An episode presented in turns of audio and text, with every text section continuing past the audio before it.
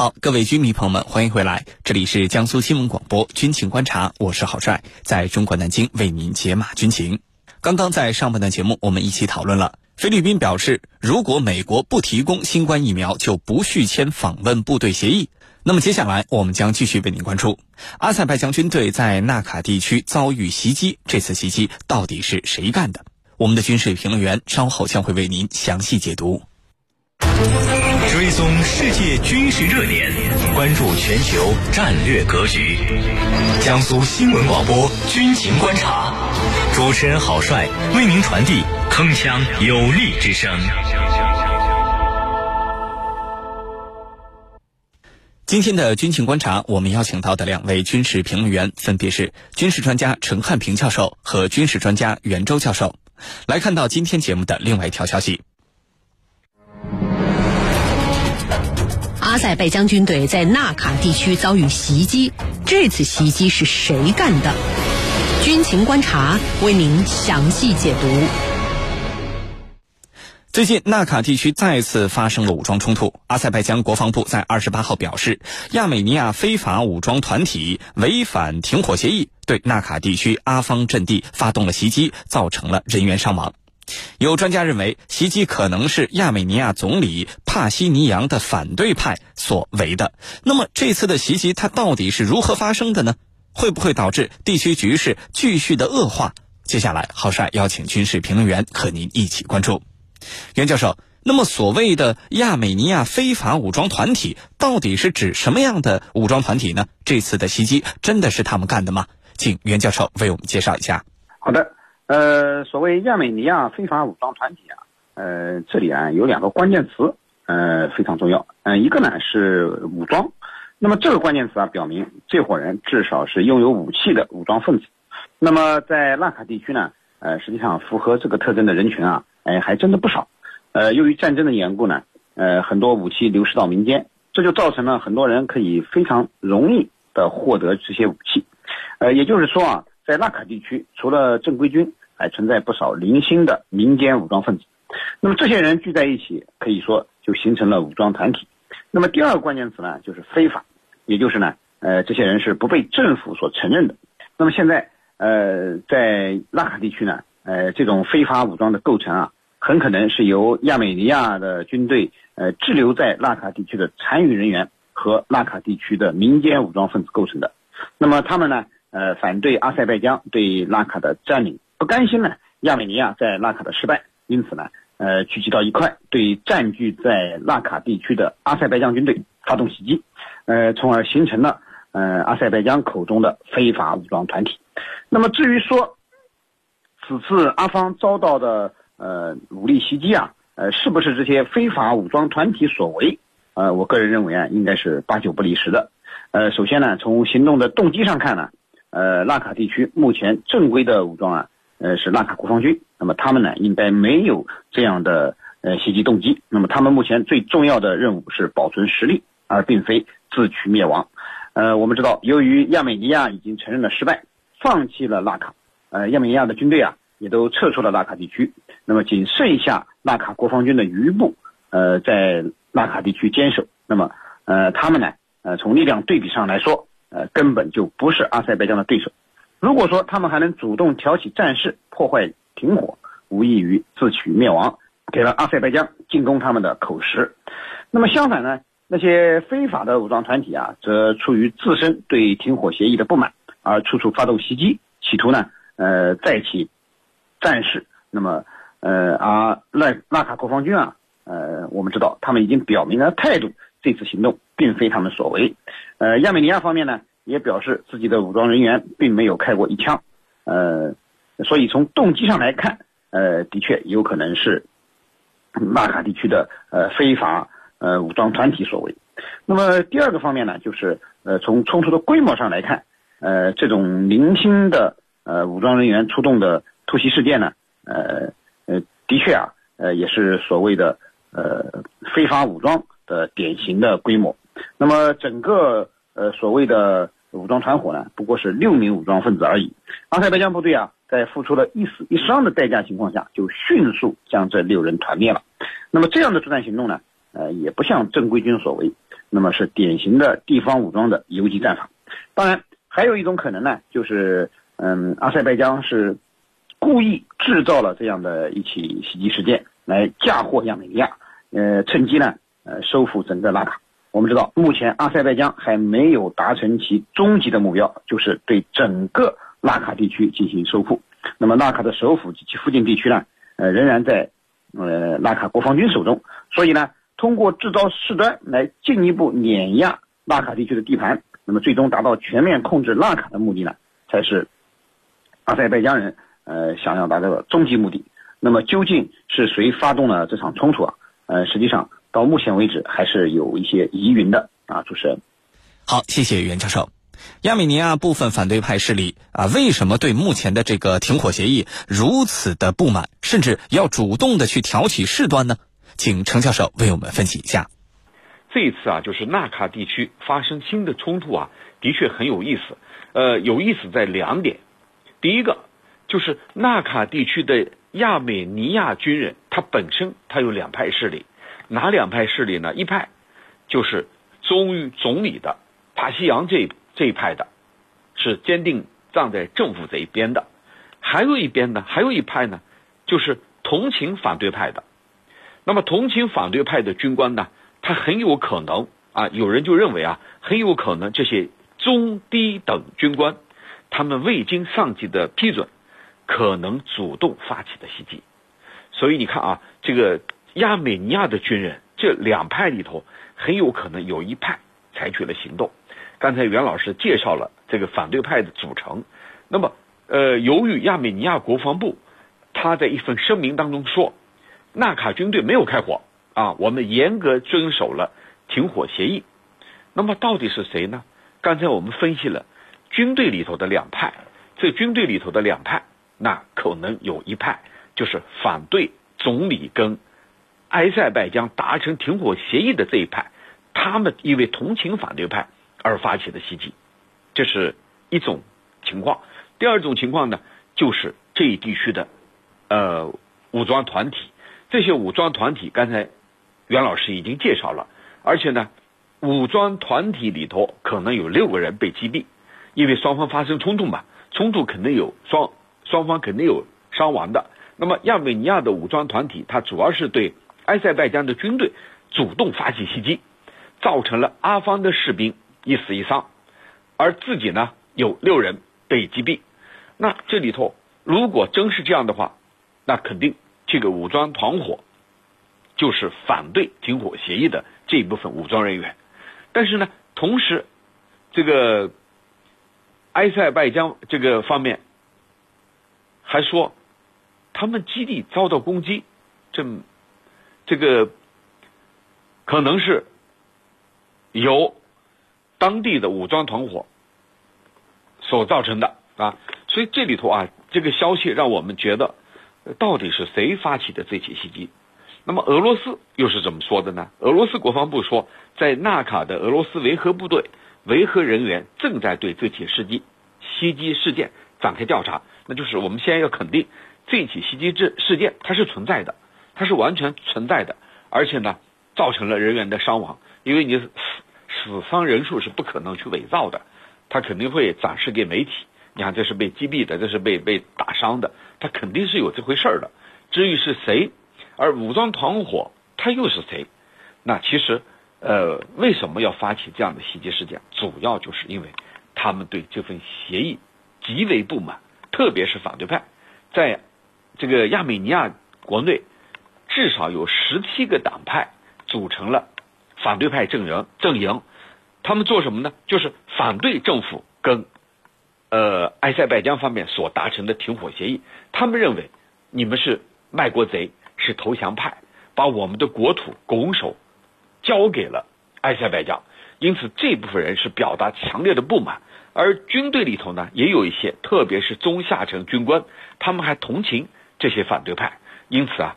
他们袭击的目的就是企图否定这个目前的停火协议，否定自己交出的地盘，希望这些地盘重新回到亚美尼亚的手里，而不是由这个埃塞拜疆所控制。那么这些反对派他的目的就在这儿。呃，同时呢，这些反对派还连续举行了一系列的抗议。你比如说，他们呃一段时间里头连续围攻这个政府部门，而且呢，明确要求帕西尼扬就是这个总理帕西尼扬辞职下台啊，围困包围啊这个亚美尼亚的总理府，要求他下台。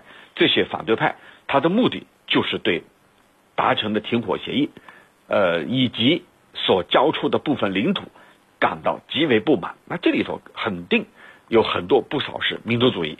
啊，他们认为你这是一种叛国卖国的行为，把我们的国土都交出去了。那当然我们要反对。那么零星的袭击事件，它就是在这样的情况之下所发生的。当然，这里头既有双方的军人，同时还有维和部队，就是由俄罗斯所担任的维和部队，他在控制这地区的局势，在双方之间形成缓冲地带。所以呢，这些武装人员他还。起不了多大的作用，没有办法兴起，啊，掀起多大的风浪。主持人，好，谢谢程教授。这次的袭击事件对于纳卡地区局势会带来哪些不利的影响呢？部分亚美尼亚武装团体的游击啊，或者是抵抗的行动和行为，能够达到效果吗？请袁教授为我们分析一下。好的，纳卡地区的这次袭击事件呢，对该地区的局势肯定会产生呃微妙的影响。那么，它至少表明啊，在纳卡地区，亚美尼亚的反抗，呃，还没有停止。那么，刚才陈教授也给大家分析了，亚美尼亚国内对此次，呃，亚阿两国达成的停火协议的高度不满。呃，如果不是迫于实力的悬殊，肯定不会接受这样的停火协议。所以在纳卡地区啊，有部分人就会加入到反对阿塞拜疆的队伍中。那么，呃。经常呃发动这种小规模的袭击事件也是非常正常的事。那么呃而这种对阿方军队的袭击事件呢，呃显然被阿方视为破坏停火的行为，那么对纳卡的局势一定会产生不良的影响。首先呢，呃停火协议被破坏，呃战火又有重燃的危险。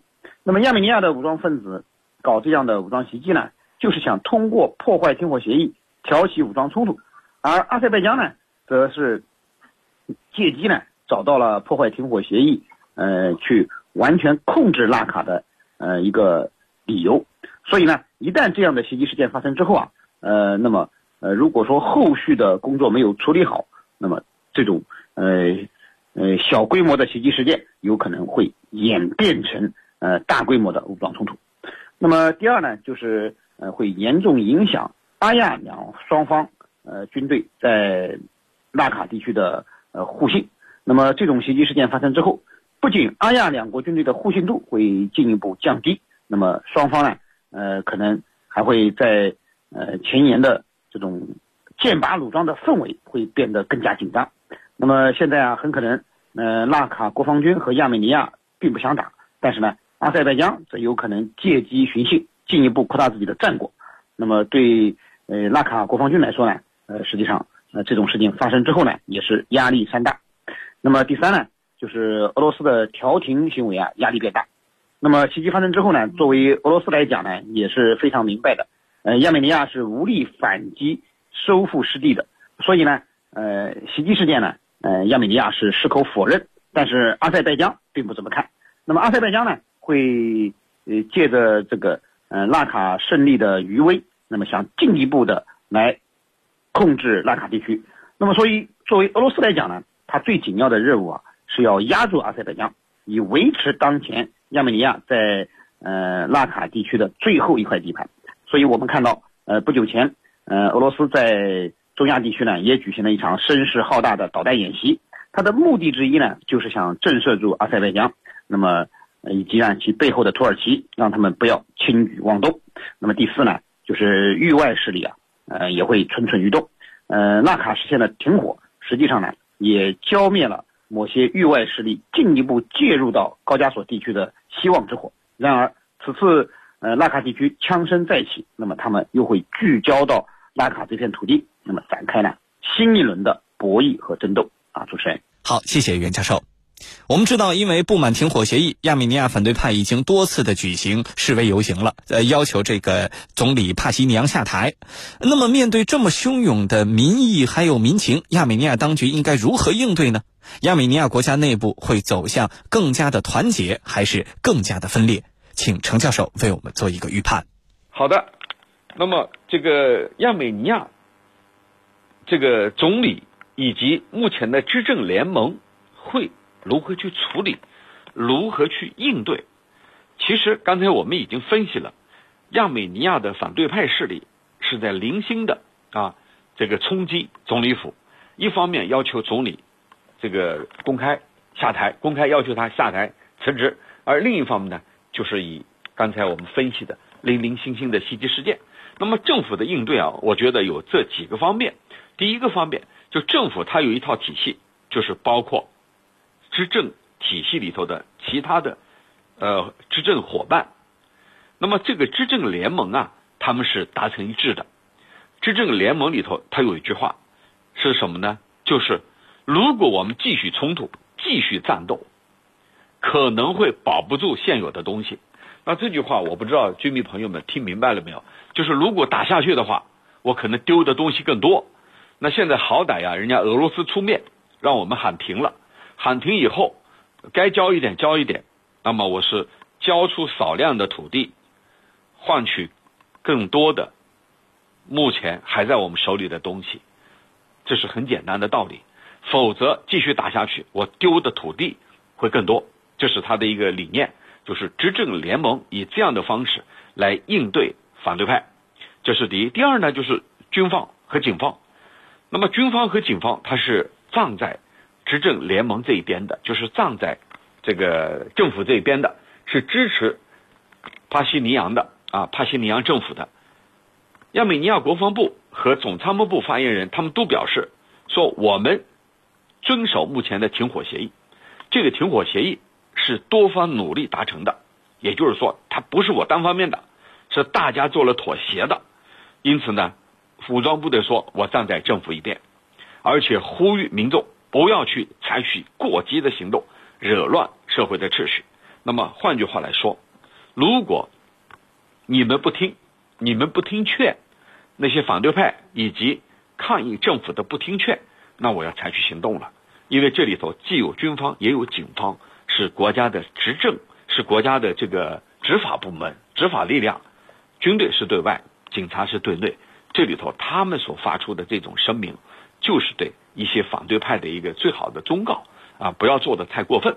这个协议必须是坚决执行的，而我武装部队就是在执行这样的协议。这是从第二个层面来说的。那么第三个呢，就是这些天来，呃，亚美尼亚方面也不断的通过这个各种的渠道、媒体、舆论来释放呃政府方面的这个考虑。就是避免这个政府和反对派形成这种强烈的这个对抗。那么释放什么样的信号呢？就是来解释解释这份协议是为什么要产生，解释目前的局势。刚才我不说了吗？政府方面讲了，我现在停战了，我能保住所有的东西。如果继续打下去，我有可能保不住这个。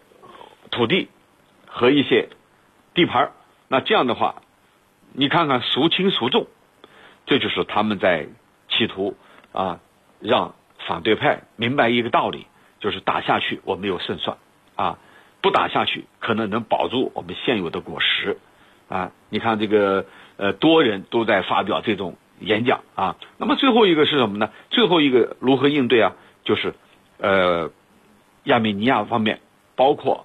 驻亚美尼亚纳卡地区的俄罗斯的维和部队人员，他们都做好了这个应对冲突动乱的一切准备，包括对这个总理尼克尔帕西尼扬的个人保护也做了精密的安排。那就是说，不会让反对派得逞，否则的话，这个总理都被别人被反对派这个暗杀呀，或者说驱逐啊等等这些行动，都有可能是。未来的这个呃，埃塞拜疆和亚美尼亚的局势变得进一步恶化啊。主持人，好的，感谢我们今天两位军事评论员的精彩解读。江苏新闻广播军情观察最新的军情热点，我们将持续为您关注。以上就是本期的全部内容。我是郝帅，代表节目编辑李轩、魏青、赵晨，感谢您的收听。更多的广播节目、优选音视频，还有大蓝鲸商城，请您登录大蓝鲸 APP。各位军迷朋友们，我们明天节目再见。你知道吗？